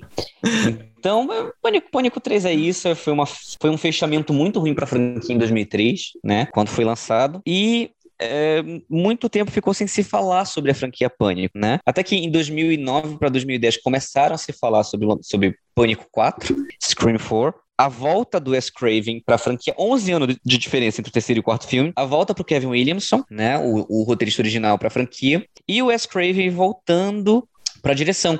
Inclusive, essa é uma das poucas franquias onde o mesmo diretor dirigiu quase todos os filmes. Até então ele tinha dirigido todos os filmes da franquia, né? Infelizmente o Wes Craven faleceu, não pôde dirigir o quinto, mas é, ele dirigiu quatro filmes da franquia, quatro sequências, né, no mesmo filme, e em três trabalhando com o mesmo roteirista que foi o Kevin Williamson, né. É, e Pânico 4 conta, né, é, brinca ali com, com a história do Pânico, é, onde na cidade de Woodsboro a, a Sidney volta para lançar um livro e os assassinos acontecem novamente. E com a turma de uma sobrinha da Sidney. Da, é, Sobrinha não, de uma prima. filha da. Perdão, Prima. de uma sobrinha não, prima. É filha da, da tia dela, né? Isso. Exato. é- é- é. então, a gente tem ali, começa. A gente tem novos personagens adolescentes com um assassino que quer lançar um, um reboot na franquia, né? É. E já foram a essa altura do campeonato, em 2011, dentro da- da- do universo do filme, já foram lançados oito filmes facadas, sendo que os três primeiros foram baseados na Sidney, mas a partir do quarto eles não puderam fazer porque ela começou a processar. E aí eles começaram a fazer um filme com viagem no tempo, um filme com, com ressurreição do Ghostface, um filme com Ghostface com, com usando um lança-chamas para matar as pessoas, e a franquia meio que se perdeu nesse negócio das franquias lançarem muitos filmes. Depois de cinco, seis, sete filmes, as franquias se perderem, né? O André saiu? Foi isso O? André caiu. Ele caiu, eu acho. O, o Facada, ele vira o Veloz Furioso daquele universo, né? Sim, vira o Velozes e Furiosos daquele universo. E eu gosto como ele, ele literalmente vira um, um, um cult classic, né? Porque tem uma maratona que as pessoas fazem uma noite para celebrar o Facada, né? Então, Pânico 4 foi lançado, como eu falei, em 2011, e ele brinca com a metalinguagem de uma forma completamente descarada. E eu acho que ele também traz os, assass- os assassinatos mais violentos de toda a franquia, praticamente, né? Sim. Os sim. assassinos do quarto filme são muito violentos. O- Pra mim é o que eu mais gostei da franquia, porque ele justamente ele equilibra o melhor dos dois primeiros. Ele equilibra o terror e ele equili- equilibra a, a diversão. Porque o elenco é Sim. muito bom, o elenco de apoio é muito bom, sabe? Os, o- Por Aham. exemplo, os- o- a- você falou, falou no, do terceiro da questão dos policiais serem meio patetas. Meu, eles colocam três atores de comédia para fazer os- a, a equipe né, da polícia no, no- no quarto filme. E Cara, são Sim. brilhantes, assim. A cena dos dois policiais discutindo no carro, como os policiais morrem em filmes de terror, aquela cena é hilária. Sim, inclusive, tipo, você não, só não morre se você for o Bruce Willis. Eu gosto muito de Pânico 4, eu acho que na época ele foi muito injustiçado, assim, na data de lançamento. É, eu concordo com algumas críticas que se dão ele. Eu, eu, eu, eu, eu, gosto também de como ele é divertido, eu gosto como ele é violento, né? Como eu falei, os assassinos do quarto filme talvez são os mais violentos da franquia. Mas uma coisa que eu gosto muito no quarto filme é a abertura. Né, que ele faz a metalinguagem, que é, É. o filme dentro do filme dentro do filme. A gente tem umas Exato. três aberturas dentro da outra, né? E os, Eles, eles brincam com aquilo. é o lance da, de atrizes famosas, né? Tem a. Sim, a Lucy Haley com a com a como é o nome da outra atriz que é abre, que eram duas atrizes assim que estavam no auge, uma de Pretty Little Liars e uma de do, do relançamento de Barrados no Baile, né? Sim. A Shanae Grimes e a Lucy Haley, e na segunda cena a Anna Paquin com a Kristen Bell, e na terceira cena Sim. é a Britt Robertson com a Mitzi Singard. É muito boa. Aquela abertura é muito boa. Sim, eu gosto muito daquela abertura e como aquela abertura brinca, né, com a metalinguagem de novo do filme. E eu gosto como o filme brinca com essa questão do reboot, do remake. Só que ao mesmo tempo, eu gosto como ele é um remake que dá errado Uhum. Dentro do, do universo, né? Os assassinos é, é, fazem um remake muito errado em relação ao que eles estavam tentando fazer ali. É, é bem interessante, né? É, eu gosto como os personagens, de novo, é, evoluem no decorrer do filme, né? No quarto filme a gente já tem ali uma Sidney já meio resignada em relação à própria situação de sobrevivente, né? Uhum. E um Jill e uma e a, a, a, e a Gale nessa crise de ela não consegue escrever outra coisa que não seja desgraça, né? E ela tenta, ela tenta deixar isso de lado, mas não consegue. Aqui eu acho que vou talvez viajando um pouco na, na- tipo, dando crédito pro filme mais do que ele, ele é. Mas a questão dos assassinos, cara, na toda a franquia, de como a máscara ela dá quase que um poder sobrenatural. E quando o assassino se revela, você vê eles, tipo, cara, são totalmente idiotas, assim, na, na, na cena final, né? É quase uma coisa Sim. semelhante ao que se vê, po- podemos colocar assim, nas redes sociais, como as pessoas se escondem nas redes sociais, e elas são, elas são é, corajosas ao se expor, né? Sim. Escon- Escondidas na, na- nas suas, nos seus avatares, nas redes sociais. Eu acho que o filme brinca um pouco com esse negócio, principalmente esse quarto filme, que pra mim, dos assassinos, é os piores, assim, quando eles se revelam, você fala, caraca, mano, que bando de idiota. Sim, e, mas e ao mesmo tempo, assim, as mortes são muito violentas nesse, né? A, a morte da Olivia ali, que, é- que tiram praticamente as tripas dela pra fora, a morte dos, dos policiais, que é muito violenta, né? O quarto, ele, É. ele, em termos de, gra- de gráfico, ele, pra mim, eu acho que talvez seja o filme mais violento de toda a franquia, né? Sim. E, e- e mostra ao mesmo tempo como aqueles personagens queriam muito aquilo, porque eu acho que de todas as. Porque os três primeiros pânicos, eles são muito focados em personagens que queriam vingança. Uhum. E aí você chega em 2011 e eu acho que o filme envelheceu muito bem, né? Porque talvez em 2011 a gente não tinha toda essa cultura das redes sociais como a gente tem hoje. Mas É. hoje ele faz muito mais sentido do que em 2011. Sim. Né? Porque eu lembro que quando ele, foi, quando ele foi lançado em 2011, uma das críticas que tinham em relação à revelação do assassino em, 2000, em 2011, né, do quarto filme, era sobre a crítica vazia à internet que ele fazia. Só que em 2022, né, com, com as redes sociais, as pessoas desesperadas para ficar famosas no Instagram, no Twitter e coisas do tipo, então, por exemplo, gente falando sobre nazismo para conseguir seguidores e etc, né, uhum. né, como a gente tem em 2022, o Pânico 4 faz muito os assassinos não, não, não quererem vingança, não quererem, tipo assim, não terem um, não terem um motivo, eles querem ser famosos, assim, tipo assim. É, é, muito... é exato. É só, só olhem para mim. É o comportamento de internet. Olhem para é mim. É do... Exato. Então, assim, ele envelheceu muito bem e ele tá muito à frente do seu tempo Pânico 4, né? E o fato de ele ser os assassinos mais brutais de toda a franquia, na forma como eles matam, e, e tipo assim, a, a, a, relação, né? Motivo e assassinatos, assim, é bizarro, porque do tipo, eles matam as pessoas de uma forma muito brutal no filme inteiro, para aquele motivo, você fica tipo.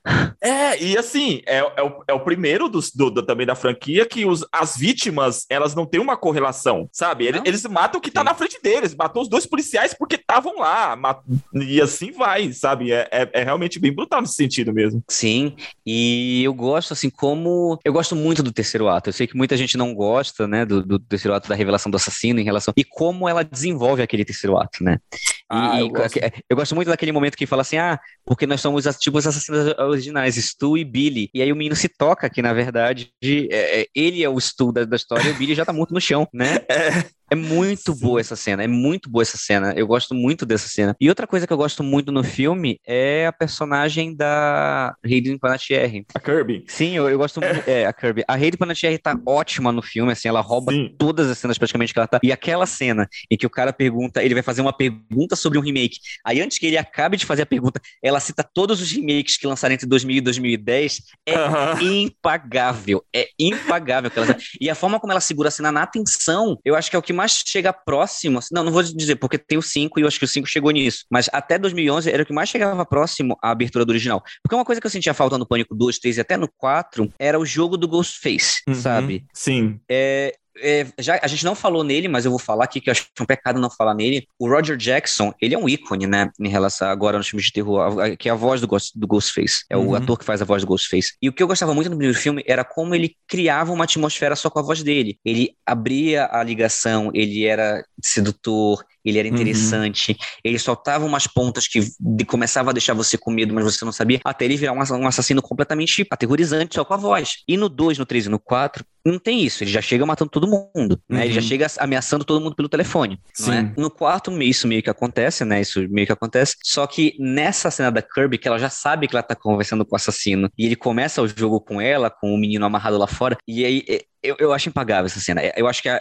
aquela cena, assim, a Hayley Panettiere vende muito aquela cena com a atuação dela e, e, e, a forma como ela faz, né, citando todos os remakes lançados entre 2010, é impagável, mas é, é muito bem atuada. É muito, muito bem atuada. Sim, sim. Essa cena, acho que também, para mim, é, é uma das melhores cenas do filme toda aquela sequência. Acho que é uma das melhores cenas da franquia, assim, assim como, como a abertura do 4, é. acho que é uma das melhores cenas da franquia, junto com o terceiro ato. Eu gosto muito do terceiro ato, gosto demais do terceiro ato, do motivo do assassino, do fato. Eu não gosto do. A partir do momento do, do falso final, né? Que eles vão pro hospital. A partir dali eu acho que o filme cai é, um pouquinho é. ali. Aham, uh -huh, sim. Sabe? Porque sim, você pra... fica sendo tipo, mano, o que ela achou que ela ia fazer, sabe? Tipo, ela ia matar a Sidney e ninguém ia desconfiar de nada, sabe? E ela ia continuar famosa, tipo, não faz sentido nenhum, né? Então, é, então, ali você já realmente assim já percebe. É, cai porque você fala, não, acabou. Tipo, não, não vai matar acabou, É, o filme é, acabou aí, é. É, tipo, é... vai estender aquela situação mas não vai para lugar nenhum. Sim. E eu amo como, os, ao contrário dos outros filmes, os, eles, os, os jovens de 2011 eles são completamente alienados em relação a prestar atenção em detalhes do filme, né? Então, por exemplo, se nos três, nos três primeiros filmes a gente tinha sempre alguém que falava as regras, etc. Uhum. Eu amo no quarto filme que ele chega do tipo, não, porque agora os filmes de terror têm a ver com movimentos sociais. Aí, tipo, então o que, que você precisa fazer para sobreviver a um filme de terror? Ele, você tem que ser gay. É, e aí, aí o mesmo personagem, na hora que vai ser assassinado, ele grita, eu sou gay. É. assim, ar acaba com ele, detona com ele, né? Então, assim, é, é, é muito interessante. E, e, a ideia, eu gosto também da ideia do remake sobre o falso final, né? Que você acha que vai ser na, na, na, na, na maratona do facada, mas não, você tem uma, uma, um outro lugar ocorrendo simultaneamente uma festa e que é lá que vai ser o final. né? Ah, sim. E essa coisa que eles brincam com, com, com achei interessante que é um reboot, eles meio que faz, né, bem com a ideia do reboot e apresenta a prima da Sidney como a nova Sidney, né? Tipo, seria ela Sim. o foco. Ela era a protagonista e com o lance do plot twist, né? Que na verdade ela que era seria a vítima principal, na verdade, não, ela que é a assassina, né? Isso eu achei, isso eu achei interessante, a forma como brinca com, a, com essa questão da linguagem. E, cara, e essa coisa também, eles também focam muito nessa banalidade do mal, né? Entre os adolescentes, que é uma coisa também recorrente das redes Sim. sociais, tipo assim, na, o perigo não é levado a sério a, a, a, a, zero, zero. Tipo assim, ah, beleza, tá um assassino, tá um assassino solto, vamos fazer uma festa. Tipo, é bem nesse sentido o quanto o terror, o, o, o, massacre na, no, na cidade vira um, um, também uma coisa meio comemorativa, né? Vira um ato. Um, um, é, e o Dewey, o Dewey fala, né? Que, que a desgraça de, de, de, uma geração vira piada da seguinte, né? Uma fala do Dewey, né? Exato. E outra coisa que eu gosto muito no filme também é como o filme abre praticamente criticando o torture porn, né? Uhum. Pós-Jogos Mortais, ali na década de 2000, mas ao mesmo tempo ele, ele, é o filme com as cenas mais violentas da franquia, né? O ponto de uma vítima ser aberta a barriga, a gente viu assim, puxando o, o intestino dela para fora, assim, né? Sim. Então é, é, é, o filme ainda continua brincando com essa questão da metalinguagem, do remake, e para mim ele tem umas melhores frases, assim, do, da franquia, que é a regra principal de um remake, ah, tá. é don't fuck with the original. don't fuck the original. É. Eu tava tentando lembrar... Funciona é como eu... não mexa com o original, ou não ferre com o original, enquanto a Sidney fala isso, né? É, eu, eu tava tentando lembrar, quando assisti agora o, o, o, quinto, que tem também. Tem a cena que. Tem, tem, a frase que é falada na hora que o assassino morre. Eu não lembro dos Sim. outros três. Eu lembro que a gente do, acha do, que ela vai do, falar e, e, é, é, que a, gente, e a, e a menina não fala, né? Você tá esperando ela falar e a, a gay espera ela falar, né? É. Só que ela não fala. e o, o, Eu não lembro do primeiro se teve isso. No, no, no, no é Not in My Movie a frase. Tem o primeiro, tem o primeiro. Not tem o primeiro. É, o do quinto. Do quinto eu, eu percebi no quinto, quando aconteceu no quinto, eu falei assim: puta, é verdade, tem uma cena, tem uma frase em cada, em cada, em cada morte do, do assassino. Sim. Quarto filme, infelizmente, ele foi um fracasso de bilheteria, considerado pro que ele foi pro que ele foi lançado, né, na época, ele é o filme mais caro da franquia Pânico e ao mesmo tempo ele foi o filme que menos arrecadou dentro da franquia e o que foi que matou praticamente qualquer continuação pós 2011, né? Tanto que após 2011 era para ser uma nova franquia a partir de 2011, não lançaram o filme ele custou 40 milhões de dólares, ele só faturou 97 milhões de dólares. É que é, é, que é louco, cara, é louco isso, né? Porque, puta, é o filme, acho que é o filme mais bem produzido da franquia, sabe? Sim. E envelheceu sim. muito e... bem, sim. envelheceu muito bem. Mas acho que é isso, ele envelheceu bem, na época não tanto, né? O filme tem várias referências ao original, né? Numa das cenas que eles vão fazer a maratona do Facada, a gente consegue ver um boneco da Tatum preso numa, numa porta de garagem. É o primeiro filme da franquia que usa facas de CGI em alguns momentos para fazer as facadas, uhum. né? Que não usaram efeitos práticos, usaram CGI. Então é o primeiro filme da franquia em que a gente vê CGI. É, o papel que a gente vê na abertura do filme, que é feito pela Anna Paquin e pela. Como é a atriz que faz a Verônica Mars? Kristen Bell. Eles foram escritos para serem interpretados pela Paris Hilton e pela Lindsay Lohan. Caraca! Né? O, o, Williamson escreveu querendo as duas para fazer aquela cena, né? Na abertura, para ter as duas atrizes famosas, mas conseguiu a Anna Paquin e a Kristen Bell na época. E mais? A gente tem avatares dos originais no filme, né? Então a gente tem a Jill como uma nova Sidney, uhum. a gente tem ali aquele personagem que eu não lembro o nome, como um novo Range, que é viciado em terror, a gente tem um novo Billy, a gente tem um novo Stu, mas como o filme se encerra, eles completamente distorcem, né? A ideia do original em relação àquilo. E a Lauren Graham, de Gilmore Girls, né, de Tua Mãe Tal Filha, ia interpretar a mãe da Jill, só que ela saiu quando reescreveram o roteiro, que o roteiro também foi reescrito, né, no meio do, desse caminho. E como eu falei, eu acho que eu, é o filme que envelheceu muito, muito bem. Ah, e outra coisa, né, no final do quarto, a gente deixa a Kirby caída no chão, né, depois de levar três ou quatro facadas ali, ainda se mexendo, né, e ela não morreu, na verdade. A Kirby não morre no quarto filme, como muita gente acha. No quinto filme, tem um, um, um easter egg que aparece alguém mexendo no computador e tem um vídeo no YouTube, a Hayden Panettiere mostrando, é, é, é, é, tipo, o sobrevivente de massacre em Woodsboro fala como foi sobreviver à noite. Ah, caraca, eu não tinha reparado nisso, é verdade. Sim. Puta, então Kirby, mano. A, então a Kirby não... A Kirby, que é um personagem muito adorado, que é o novo Randy, digamos assim, né? Uh -huh. muitos personagens amavam ela, assim como, tipo, porque a Hayden Panettiere é uma atriz muito carismática, né? Sim. Ela não morreu no quarto filme, como muita gente acha que ela morreu, né? Caraca. E esse filme, eles, eles ignoram totalmente a deficiência do, do Dewey, né? Tá, tanto que no quarto e no quinto filme ele ainda tem. Então, no quinto sim, no quarto não. No quarto não, não, não tem uma cena que mostra realmente a, a dificuldade pra andar, sabe? É. Cenas assim que ele tá, é, que ele tá mais tranquilo. Agora. Ele não tá correndo, nenhuma, tem uma, nenhuma cena que ele corre, por exemplo, no quarto filme. Eles meio que dão, dão uma ignorada nisso. Aí algumas regras que eles colocam, né? Que o assassino sempre atrás de você, que uhum. o final original, o final do filme original é o final falso de um remake, é Don't Fuck With The Original, que é a principal regra, e que é, é oficiais de polícia sempre vão morrer, a não ser que você seja Bruce Willis. Né? Então, algumas regras que eles colocam no quarto filme. O personagem do Anthony Anderson é um dos policiais, ele morre dizendo: foda-se, Bruce Willis. Sim, foda-se Bruce Willis. Inclusive, uma médica defendeu, né? Porque muita gente.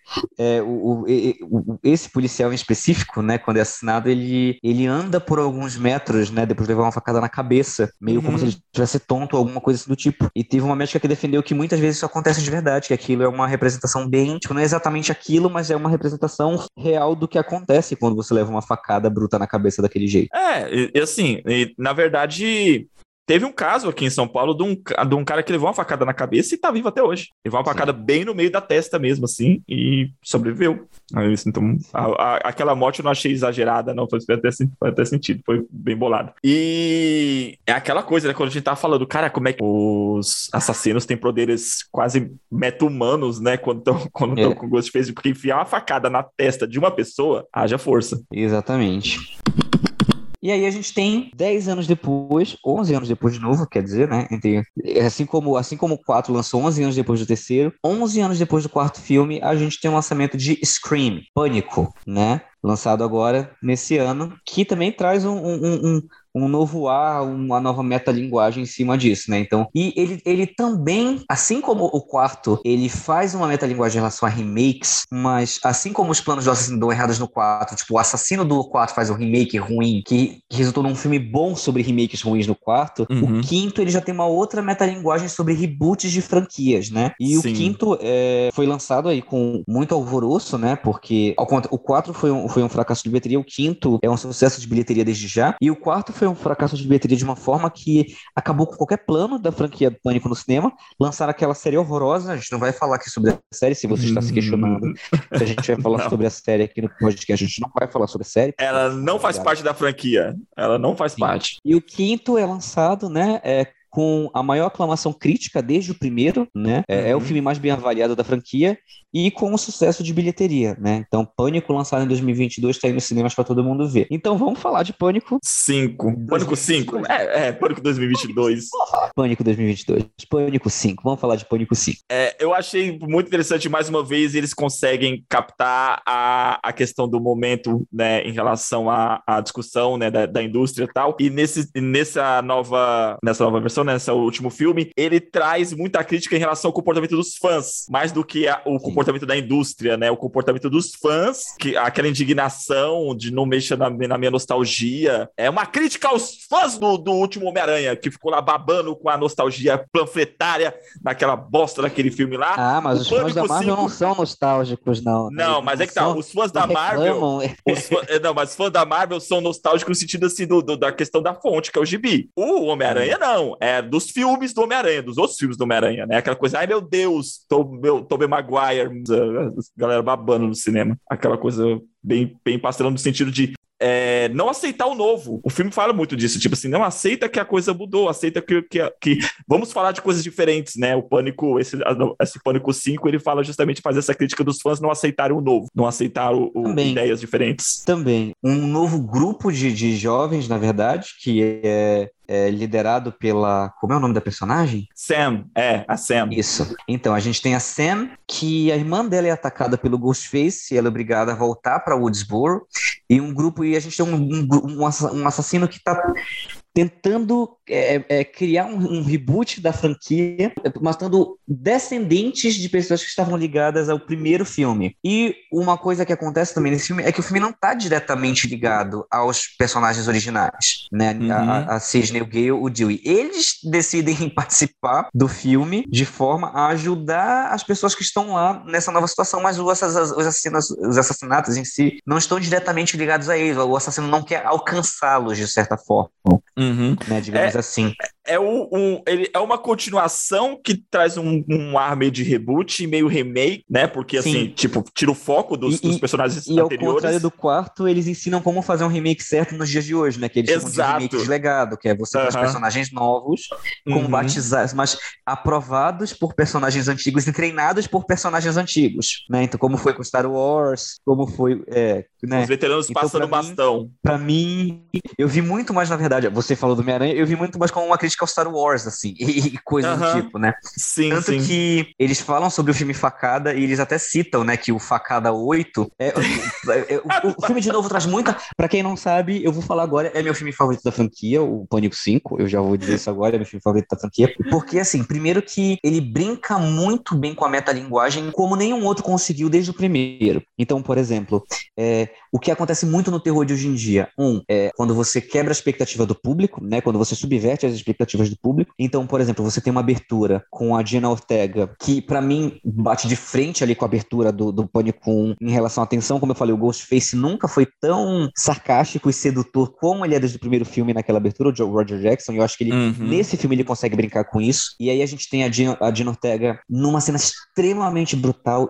extremamente violenta, extremamente triste que é a abertura do filme. E a gente tem a subversão do clichê, né? Que é a primeira vítima do filme sobrevive. Meu Deus, eu vou ser. Exato. Eu não consigo, eu não consigo. Eu vou sair. Eu vou sair. Depois eu tô aqui.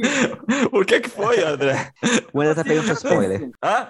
Você quer ver esse filme? Pá, merda. Eu tentei dar o menos, eu, te, ó, eu tentei dar o menos de spoiler possível do quarto. A gente não falou quem é o assassino do quarto. A gente, a gente tá dando o menos spoiler possível aqui, André. Não, mas não, já foi, já foi, já foi. Eu vou sair, vou ficar quieto. Depois não, a, a, Beijo. A... mas voltando, o que eu gosto é. muito nesse filme é como eles brincam brincam, por exemplo, uma coisa que se desenvolveu muito durante essa década foi o tal do terror elevado, né? Uhum. Então, como fazer terror após o Babadook, como fazer terror após o A Bruxa, como fazer terror após o Hereditário, né? E ao mesmo tempo que ele é pânico, com todas as características do pânico e o slasher e as piadas, etc. É, ele, eu acho que ele é o que mais traz desenvolvimento psicológico de todos os personagens, da maior, ou da maioria dos personagens. Ele uhum. traz um peso maior em relação a tudo isso, porque assim eu gosto do, do, eu gosto dos personagens do Pânico 4, eu gosto do grupo novo que, que, que surgiu ali, mas assim eu meio que já tava contando no dedo a, a, a ordem de quem ia morrer. Uhum, sim. Sabe? E sim. nesse a gente realmente se importa com os personagens, a gente não quer que esses personagens morram, porque eles são muito bem desenvolvidos, né? Os dramas deles são bem desenvolvidos. Eu acho que a, a, Jen, a Jenna Ortega, que faz a Terra no quinto, eu acho que ela é a melhor atuação em qualquer filme do Pânico, assim, desde a primeira cena até os momentos dela no hospital e os momentos dela com a irmã, né? A irmã mais nova, no caso. Ela é, a Jenna Ortega é uma grande atriz dessa geração nova que tá vindo aí, né? Ela tá em You, ela fez, né, a Babá, ela fez, ela fez bastante coisa já. Então, assim, eu acho que ela traz a melhor performance em um filme de pânico, assim, muito tempo, né? E eu gosto como o filme consegue fazer uma sátira a esse negócio do terror elevado, onde tudo é muito psicológico, onde tudo é muito bem desenvolvido, mas ao mesmo tempo ele consegue se incluir dentro dessa safra de terror, porque uhum. todos os personagens são bem desenvolvidos, a gente se importa com eles, a gente se importa com o drama é, é dos protagonistas ali, né? O drama é bem desenvolvido, o drama é, é, bem, o drama é bem feito, né? Eu concordo que talvez ele seja um dos filmes mais divertidos do Pânico, mas ele é um dos filmes mais densos em relação a, a terror psicológico. Sim, né? sim. Eu concordo com você. Ele ele é o que mais abrange justamente nesse aspecto. E eu gosto muito de justamente como, como ele, ele provoca a quebra de estrutura do próprio, da própria franquia, né? Como você mesmo falou, assim, o, o, primeiro, a primeira vítima não morre, é, você tem duas vítimas mortas em seguidas, coisa que não, não tinha nos outros filmes, era sempre uma morte, aí pesava aquela morte e depois mais pra frente outra, assim, tipo, você tem a cena seguida, assim, e nesse sentido também, que você, cara, você, como você se importa por, com o personagem, igual a, a, a, que era a policial a Judy, né? Ela indo salvar o filho, aquele desespero, para mim, a, a, a tensão Sim. em relação à cena dela voltando para casa era mais desesperador do que a, a, a, cena em si, né? a cena em si e, e o, o, o tipo, você não se preocupava muito com o filho, você tá- a foco era mais nela, né? Tipo, não era o filho que ia Sim, ser e é triste aquela cena, né? É triste aquela Sim. cena, né? Com a forma como ela pede, né? Então, como Uhum. o filme desenvolve, ele, ele parodia o terror elevado, mas ele consegue ser um terror elevado, né? Eu acho que o filme consegue fazer isso brilhantemente. Não? A, a- a quebra de expectativa tá lá, a questão de, de troca de gênero em certas cenas. Então, a gente brinca ali, né, que o, o, o Dylan Minetti tomando um banho de chuveiro para ser esfaqueado no chuveiro, né? Uhum, é. É, que geralmente são cenas que acontecem com mulheres. Ou, por exemplo, uma coisa comum em terror é que mulheres não levam tiro na cabeça, mulheres são esfaqueadas e os homens levam tiro na cabeça, né? E aqui, uma das principais suspeitas leva um tiro na cabeça no final do filme, né? Hum. Principais então, assim, suspeitas, é- é- entre aspas. Porque, cara, que- a, a, a Amber, né, que era, que era a assassina. Vamos meter o spoiler aqui, foda-se, André. o, a, é a Mickey. É, Mickey Madison, o nome da Madison. atriz, ela tem cara de retardada. Aquela menina, ela, pra mim, é assassina desde o começo. Ela tem uma cara de psicopata, aquela menina. E, e assim, eu acho meio que, no, pra mim, da metade do filme pra frente, foi puta, é ela que é assassina. E a cena quando aparece a, a Sidney e a, e a Gary, tipo, ela que ela aparece, né, se fazendo de vítima, as duas olham assim e falam assim, o que você acha? Ah, tá fingindo. Sim. Pra mim, tipo, era justamente isso, cara, era metalinguagem, falando assim, Sim. mano, ela não convenceu nenhum momento do filme que ela era vítima. Sim.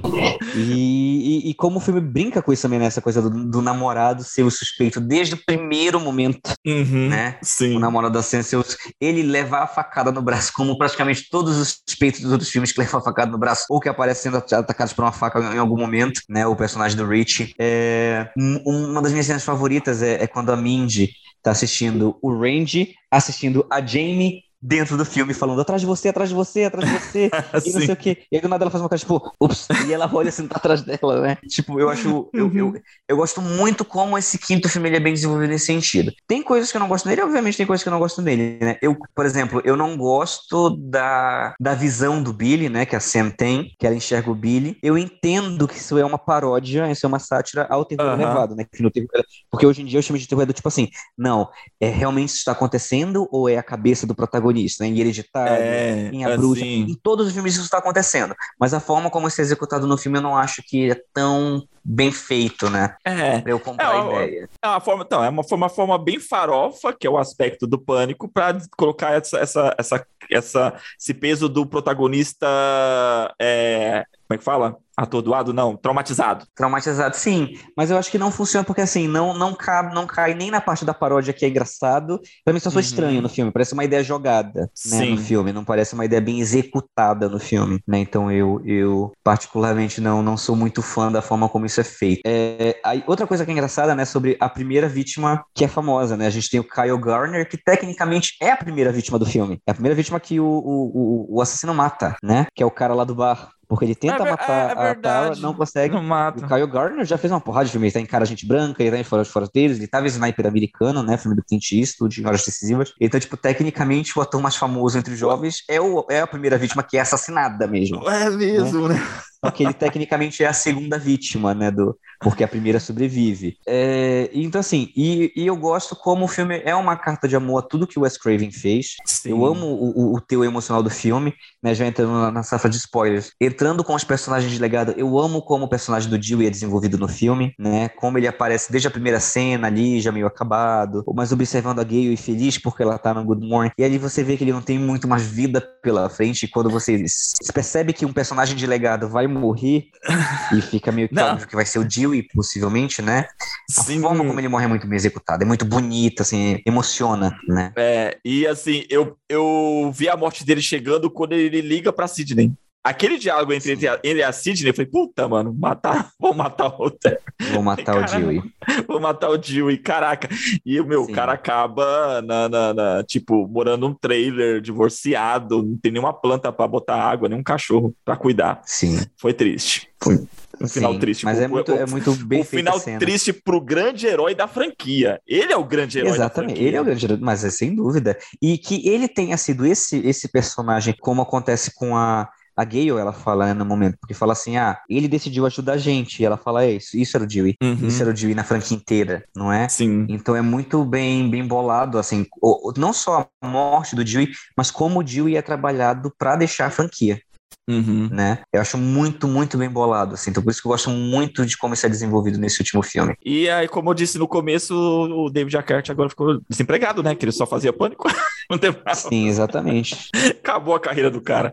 Tadinho. Eu tava. Então, assim- eu, eu- dei uma pesquisada. O último filme dele que foi lançado no cinema foi aquele com o Kevin Costner e o Kurt Russell. 300 milhas para o inferno? Será que foi- acho que foi Meu esse, Deus esse título em português. 2001. Em 2001. Nossa, Foi o último filme dele a sair no cinema. Ele fez outros filmes assim o resto pequenos, do mas vídeo, né? tudo em vídeo, tudo. E que a Courtney Cox também tá nesse filme.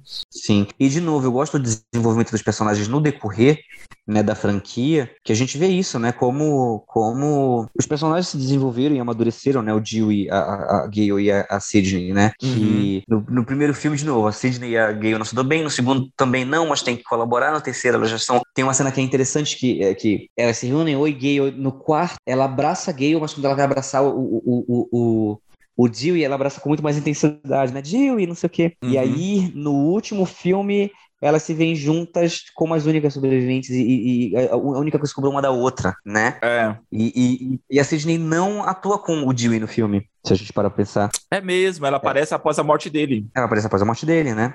Uhum. Então, assim, é muito bonito ver. E eu, eu, eu gosto do ato do filme, a crítica aos fãs, né? Porque, é, é, pra mim, é isso, assim. Eu, eu- uma coisa que eu gosto muito na crítica do filme, né? É engraçado como eles, eles comentam que o, o, o Facada 8 foi dirigido pelo Ryan Johnston, né? Que é o diretor de, de The Last Jedi. Eles zoam, né? Ah, o cara de, de Knives Out, é o cara de, de Knives Out que dirigiu o Facada 8. Ah, mas era muito cabeça. Facada não é isso.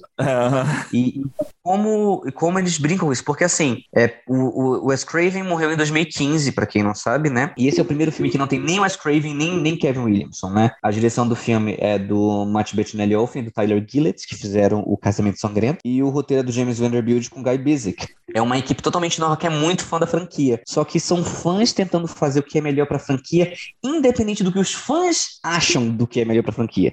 Aham. Sim. Então, assim, são roteiristas e diretores tentando muito acertar o que é o que é justo para aqueles personagens, o que é justo para aquela franquia, independente do que os fãs mais birrentos e mais insuportáveis vão ficar reclamando do que é ou não, que é, mu Uhum. que é muito o que acontece hoje em dia, né, com, com essas franquias grandes, com Star Wars, com, com sei lá, é, é, ou como você falou, com filme de herói, com Star Wars, com, com qualquer coisa que envolva, qualquer coisa que mexa na nostalgia, né, os fãs, eles, eles se tornam combativos a um ponto que eles não querem que mexam do que é nostalgia, independente se isso que vai mexer vai ser melhor ou não, né, pro, pro, pro bem daquela obra em si. E o Aham. filme critica muito esse, esse tipo de fãs, né? Me lembrou muito esse.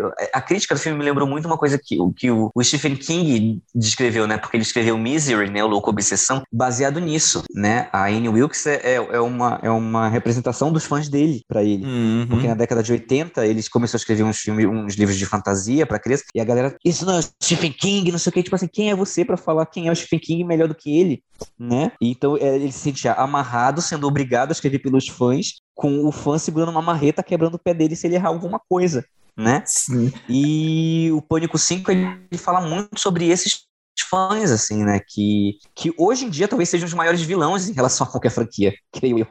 Exato. É, o exemplo que o filme dá de Star Wars, assim, ele é muito, muito claro nesse sentido que você, que você falou, assim, ilustrando o que você disse. O Ryan Johnson, ele traz uma visão dele, daqueles personagens, e ao mesmo tempo foi feito um estudo em relação ao, ao que aqueles personagens poderiam se tornar a partir daquilo que foi apresentado nos filmes anteriores, né? E o fã, ele cria, o fandom, ele cria uma fantasia na cabeça da onde ele quer que aquele personagem chega, sabe? Sem fazer justamente esse estudo de assim, por exemplo, o lance do Luke Skywalker, ele aparece como o último Jedi, não porque ele é o melhor, mas porque ele sobrou. Ele foi o que sobrou. Ele não termina o treinamento dele no, no, no, no, no, Império Contra-Ataca, e então no- ele não vai ser o grande, o grande guerreiro da galáxia. Ele vai ser. E no, no episódio 8, mostra ele tendo o mesmo destino, de certa forma, que o Yoda, se isolando no, no, no canto do universo, velho, desistindo da luta. Foi o que o Yoda fez, ou seja, né, leva esse mesmo sentido pro personagem. O que o mestre, os dois mestres dele fez, né, tanto o Yoda quanto o Obi-Wan. A galera achou péssimo, porque na, no imaginário do fã,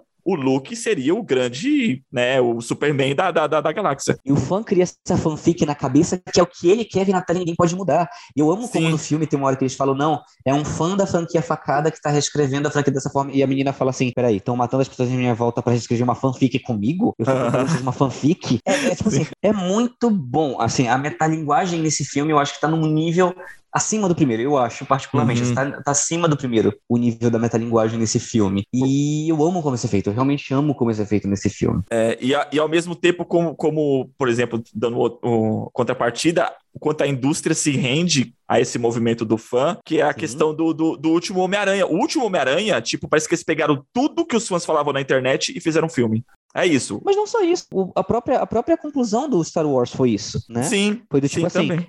tira o Ryan Johnston, não. O que os fãs querem, querem, joga aí na tela o que os fãs querem. Aquela atriz que os fãs atacaram, em vez da gente falar para os fãs que não podem atacar uma atriz daquele jeito, não, tira ela do filme. Sim. Né? Uhum. Então, assim, é, é... só que ao mesmo tempo você pensa que é do tipo, caramba, mas quem tá dirigindo é uma nova geração de cineastas que são fãs do Wes Craven. Então, assim, eles estão tentando fazer um esforço máximo. É uma metalinguagem absurda dentro do filme. E é. eu amo, mais ao mesmo tempo, como é fiel ao pânico original, né? Porque, de novo, o assassino lembra muito assim do primeiro filme em termos da, da, da ironia dele, da, da forma como ele seduz a vítima, né? Sim. Dentro do, do negócio. E outra coisa que também é, é, a hora que revela que aquela é a casa do original, eu arrepio. Ah! Eu arrepiei todo.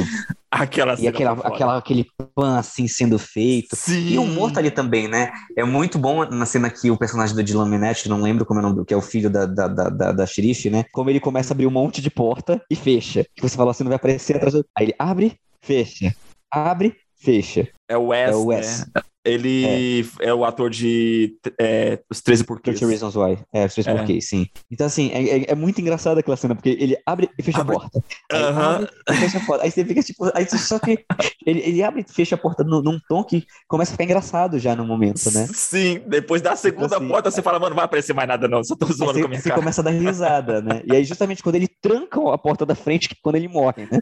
Exato! É, é, sensacional! Muito, que é uma sacada muito boa, né? A mesma coisa do do, do, outro menino, né? Que ele, que ele nunca quis é, é, é, é, dividir a localização dele com a namorada dele por questões de ciúme, uhum. e ele uhum. divide justamente no momento que ele não deve, porque não é mais a namorada dele, né? E aí, então, assim, você fica do tipo assim, cara, é, é, e eu fico muito feliz que eles sobreviveram, né? Mas eu gosto de, de como eles rebutaram, né? Como eles fizeram isso, como eles trouxeram os personagens de legado, respeitando completamente eles, e eu acho que é um, um, um frescor pra série, né? Um frescor pra série que Sim. a gente não via desde então. E, e é, e assim, e, e como você mesmo falou, traz um desfecho para os personagens originais, né? Pro, pro, pro trio.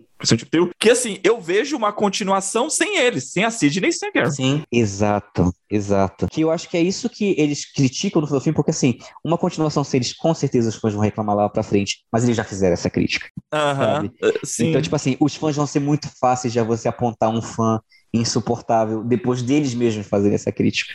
Sim. Né? E, e, ó, e já deixando aqui o meu desejo, hein? A continuação, o assassino, ele tem que ser um assassino contratado por o empresário.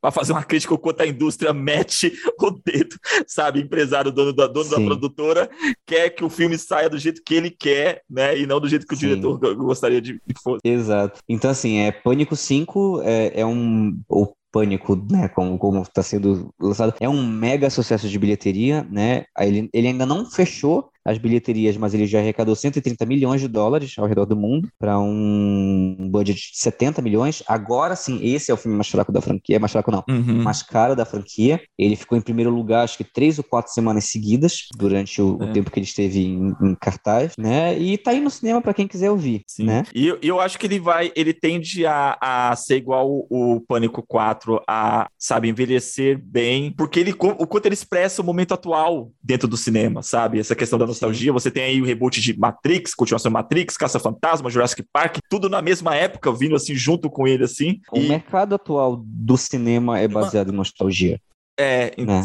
não existe e- outra coisa no cinema. Sim, o quanto e essa e assim, não acho que não tem problema ser nostalgia, mas é uma nostalgia meio forçada, meio panfletária mesmo, assim, não tem uma história pra contar. Eu só vou trazer aquilo ali pra, pra sabe, para ganhar dinheiro nesse Porque as sentido. Não, pessoas cara, pagam pra qualquer coisa que dê nostalgia nelas, né? Sim, exato, né? Sim. Exato. Não tô vendendo uma história, eu tô vendendo uma, um- a sensação de nostalgia. Então, é... uma coisa que eu gostaria de falar sobre a franquia Pânico é assim, que, beleza, o terceiro filme ele não é um filme bom, ele é um filme ruim, mas, por exemplo, eu não acho ele um filme ruim ao ponto de um ainda sei que vocês fizeram no verão passado, Ah, é, verdade. Concordo. sabe? Ele não é aquele filme de terror que decai de qualidade num nível que fica insuportável, assim. Tipo assim, ele é fraco, ele é ruim e ele é fraco. Ele é Uhum. ruim, é um filme ruim e é fraco. E o que pra mim mostra que, assim, Pânico é possivelmente uma das franquias mais concisas do terror, sabe? Porque se você parar pra pensar, que, que filmes têm continuações tão boas? Que filmes de terror têm continuações tão boas numa franquia com cinco filmes? Eu não sei opinar porque eu não assisti os outros, não assisti Halloween, não assisti Brinquedo Assassino, não assisti todos os, os, os Hora do Pesadelo, não sei. Então, mas quando você para pensar nesses filmes, tipo, filmes de terror num geral, né? Massacre da Serra Elétrica, Brinquedo Que voltou, de, Assassino. que voltou de novo, né? Massacre da Serra Elétrica, É. é. nova versão agora. É. Brinquedo Assassino. Quando você para pensar, a queda de qualidade virou uma característica do terror em si. E Pânico, independente do resultado, como eu falei, para mim o terceiro filme é o único filme ruim da franquia, realmente, mas ele, ele, é, um, ele é uma franquia que ela tá sempre se desafiando e para entregar um resultado interessante. É isso que eu Hum. gosto muito da franquia Pânico. E pra mim é, um- é uma das franquias mais concisas do terror por causa da qualidade do que eles entregam no final das contas. assim. Eu tendo a dizer que é, queda de qualidade é um fenômeno em todas as franquias, independente do, do gênero, Sim. né? Você pega aí de, de tudo, de Duro de Matar a 007, até, né, se você se for colocar como Robert sendo uma continuação de Senhor dos Anéis, Então, assim, é, é, a forma como eles se, se mantêm sempre tentando criar uma coisa nova, sempre tentando fazer um comentário interessante e sempre trabalhando na qualidade do filme em si, respeitando o filme original, mas também não se atrelando a isso, como a gente falou em relação aos fãs, né? Eu acho que é admirável. Lógico, assim, é, como você falou, franquias em geral, mas acima de tudo no terror, porque no terror, sei lá, é o primeiro filme que você assiste, o resto você vira paródia num, num nível que você, você, você quer jogar tudo no lixo, né? É que tem, Assim. aquela, tem, tem aquela coisa que eu acho que a gente já comentou aqui, o do quanto é, o segundo filme, a continuação. Tipo, o primeiro filme é um filme, uma história coesa e, e apresentada, principalmente no, no gênero terror, uma história com começo, meio e fim. Então, uma Sim. continuação acaba sendo o elemento que é colocado a posterior. Tipo assim, não, não é ideia de ter uma continuidade daquela história, mas não vamos inventar que, puta, Sim. fez sucesso, vamos, vamos inventar uma continuação. Eu acho que isso aí que acaba prejudicando muito a qualidade das, das, das franquias. Exatamente. No caso do, é isso, do, do Pânico, do Pânico, o 2, o 1 e o 2 foi pensado junto, né? Sim. Então, por isso mesmo, quando fez o terceiro, o terceiro já, uau! Foi, foi pro vinagre. É, mas ainda, ainda que o quarto não tenha conectado, teve essa, essa, essa preocupação. E o quinto, Sim. de novo, traz essa preocupação, né? Então, assim, eu sou um grande fã da franquia Pânico, assumo, assim, que foi uma franquia que trabalha com a minha nostalgia desde cedo, né? Porque Uhum. foi uma das primeiras franquias que tive- com qual eu tive contato quando eu era ali criança. Criança, não vou nem falar para adolescente, era criança, né? Quando foi lançado. E que eu acompanhei durante muito tempo, mas ao mesmo tempo, hoje, não é o tipo de filme que eu assisto, é do tipo, ah, só apela a minha nostalgia, mas a qualidade é zero. É um tipo de filme que eu reassisto, e como o caso do 4 envelheceu bem, ou o caso do 2 é uma boa continuação, né? Ou o caso do 5, que é o meu favorito, acima do original, né? Então é. Eu sou um grande fã da franquia e fico feliz que a franquia esteja sendo trabalhada dessa forma. Eu não sou fã da franquia, eu só assisti, tinha assistido o 1 e o 2 na data, na década de 90, e assisti os demais filmes porque o Arthur me obrigou, me ameaçou, e não me arrependi de ter assistido, não. E bom, É, não, sim, pra mim, esse último é, é, é muito bom. Eu gosto muito do primeiro, mas o meu favorito ainda é o 4. Ok, ranqueando os filmes, eu coloco Pânico 2000, de Pânico 5, Pânico, Pânico 4, Pânico 2 e Pânico 3. Eu só, só troco de lugar aí entre o, o 4 e o 5. Ok, Fica 4, 1, 5, 2 2 e, 3. e 3. 3 tá aí só porque é top 5. Não tem como, se eu for colocar. Exatamente, senão, senão não dava, exato. É. Como, o que, que você acha da franquia Pânico? É, fale com a gente, como essa franquia conversa com você, ou não conversa, né? Como, o que, que você achou dos últimos filmes, o que, que achou do primeiro, do segundo, terceiro, do quarto. Fale com a gente e obrigado por estar nos ouvindo. Até o próximo podcast. É isso aí, galera. Comenta com a gente nas redes sociais, na nossa página no Instagram. Manda direct também aqui. Um forte abraço a todos. Fiquem na paz.